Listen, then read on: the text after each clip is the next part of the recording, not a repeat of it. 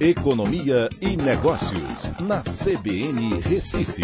Oferecimento Cicred Recife e Seguros Unimed. Soluções em seguros e previdência complementar.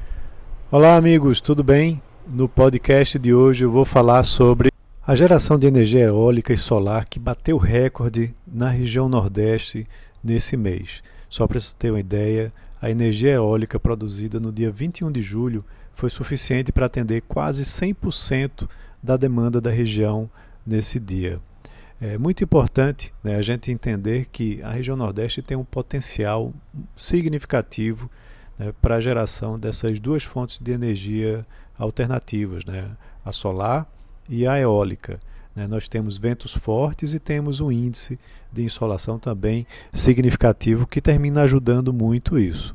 E no mês de julho, é, em mais de um dia, nós tivemos uma geração que foi muito importante né, para gerar é, energia suficiente para atender a demanda da, da, região Nordeste naquele dia. Como eu disse, no dia 21, o ONS, né, que é o Operador Nacional do Sistema Elétrico, identificou uma marca inédita de 11.094 megawatt médios, capazes de atender quase 100% da demanda da região Nordeste nesse dia. É importante a gente entender que em 2021 já entraram em operação mais de 3.400 megawatts, né, oriundas dessas fontes alternativas com a energia solar correspondendo a 48%. Uh, ah, claro que atualmente 85% da nossa matriz elétrica é limpa e renovável. Isso é muito importante né, para a gente. Né? É, a energia eólica hoje representa 10,7% da matriz elétrica brasileira e deve chegar ao fim do ano atingindo 11,2%. Já a energia solar representa 1,9%, chegando, podendo chegar no final do ano com 2,6%.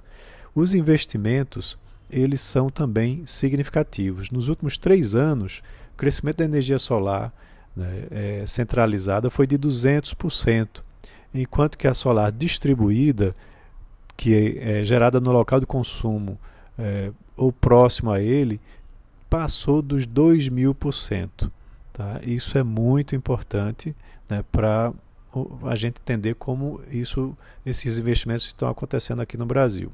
E nos próximos 10 anos, somente na geração solar são esperados investimentos de mais de 100 bilhões de reais, representando 28% do investimento no setor elétrico para esse período. Claro, isso é importante também, a gente entender que na construção né, são gerados muitos empregos diretos e indiretos. Só para se ter uma ideia, né, a gente teve investimentos eh, recentes de mais de 3 bilhões de reais e nas obras de construção foram gerados mais de 2.500 empregos diretos e indiretos.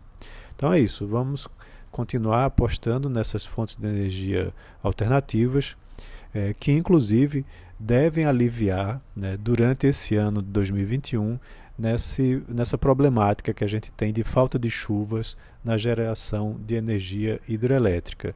E no futuro próximo, provavelmente a gente talvez até retire grande parte dessa preocupação com a dependência desse tipo de energia. Então é isso, um abraço a todos e até a próxima.